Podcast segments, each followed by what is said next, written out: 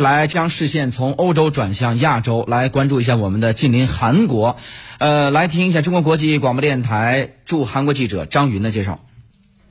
韩国中央防疫对策本部本部长郑银静十六号在记者会上表示，截至当天零点，韩国国内新冠肺炎确诊病例中有百分之八十点七属于集体感染。继上周首尔市九老区一家电话客服中心发生聚集性疫情，导致一百二十九人感染新冠病毒后，隶属于首都圈的京畿道城南市的一个教会又发生了聚集性疫情。截至十六号零点，已有四十六名确诊患者与这个教会相关。郑银静呼吁民众尽尽量避免宗教活动和集会等聚集性活动。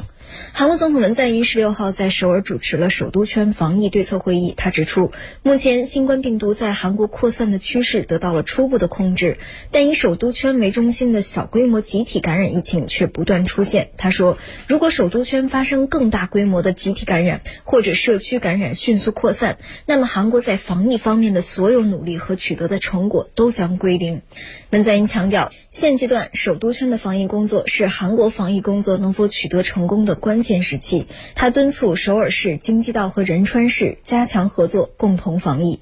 由于新冠疫情在欧洲全面扩散，韩国国务总理丁世军十六号宣布，从当天零点起，把入境特别防疫程序的实施对象国扩大到所有欧洲国家。另外，由于韩国股市十六号依然延续了上一个交易日的跌势，韩国综合股价指数 c o s p i 以一千七百一十四点八六点收盘，跌幅达到百分之三点一九；科技版 c o s d a q 指数以五百零四点五一点收盘，跌幅达百分之三点七二。韩国银行当天下午召开金融货币委员会临时会议，将基准利率从百分之一点二五下调到了百分之零点七五，这是韩国基准利率史上首次跌破了百分之一。